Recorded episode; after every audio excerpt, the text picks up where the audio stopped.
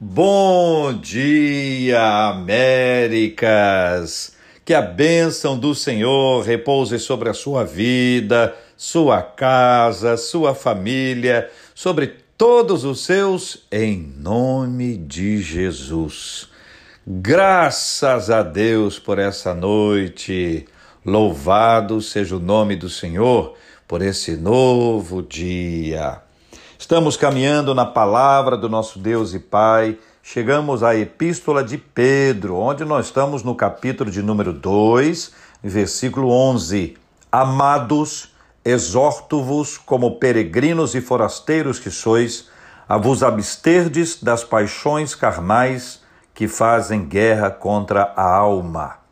Nesse versículo 11, farei inicialmente dois destaques para você e amanhã nós vamos continuar nele. Primeiro, amados.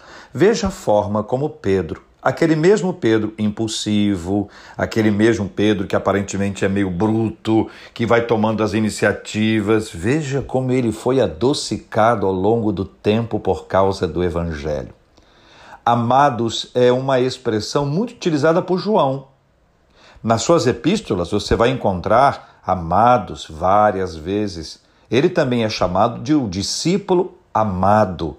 Veja que toda esta questão entrou na vida do nosso irmão Pedro, como o evangelho muda os nossos comportamentos, a nossa maneira de nos comunicarmos com as pessoas, a forma como devemos viver. Amados de Deus se tornam amáveis. Nós não somos amáveis porque a vida nos amou, nós somos amáveis porque Deus nos amou.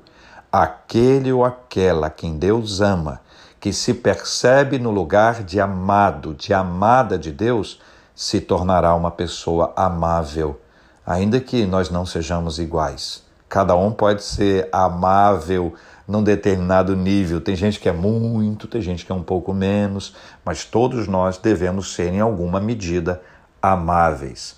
Uma outra coisa importante, como peregrinos e forasteiros, é a consciência da nossa cidadania celestial. Nós estamos neste mundo, mas não somos dele. Nós estamos neste mundo, mas nós pertencemos ao reino celestial.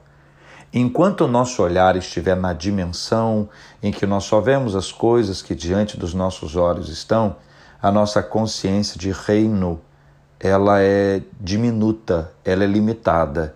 Mas quando nós olhamos além das montanhas, os nossos olhos espirituais são abertos e nós nos lembramos de quem nós somos e para onde nós iremos. Que o Senhor encha o seu coração com as verdades maravilhosas da Sua palavra, em nome de Jesus. Eu sou o pastor J.R. Vargas, da Igreja Presbiteriana das Américas. Bom dia, Américas!